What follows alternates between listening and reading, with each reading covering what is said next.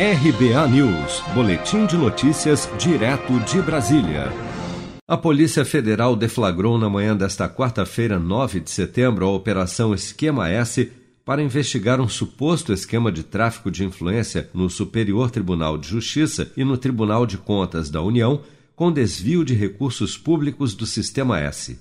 Entre os alvos da operação estão os advogados Cristiano Zanin, do ex-presidente Lula, Ana Teresa Basílio, advogada do governador afastado do Rio, Wilson Witzel, e Frederico Assef, ex-advogado da família Bolsonaro.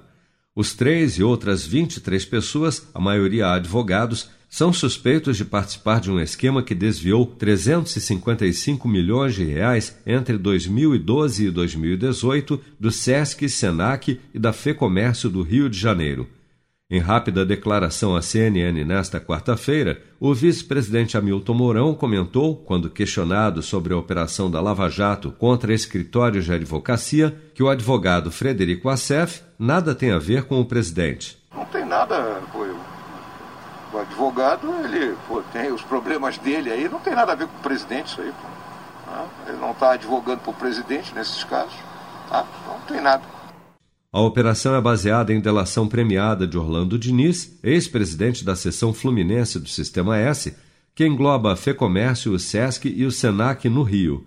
Ao todo, o juiz federal Marcelo Bretas, da 7 Vara Federal Criminal do Rio de Janeiro, expediu 51 mandados de busca e apreensão, as ordens são cumpridas no Distrito Federal e em mais cinco estados: Rio de Janeiro, São Paulo, Alagoas, Ceará e Pernambuco.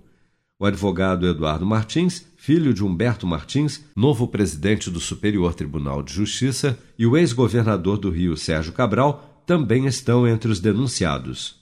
Seja para conquistar sonhos ou estar seguro em caso de imprevistos, conte com a poupança do Sicredi. A gente trabalha para cuidar de você, da sua família e proteger as suas conquistas. Se puder, comece a poupar hoje mesmo. Procure a agência Sicredi mais próxima e abra sua poupança. Sicredi, gente que coopera cresce.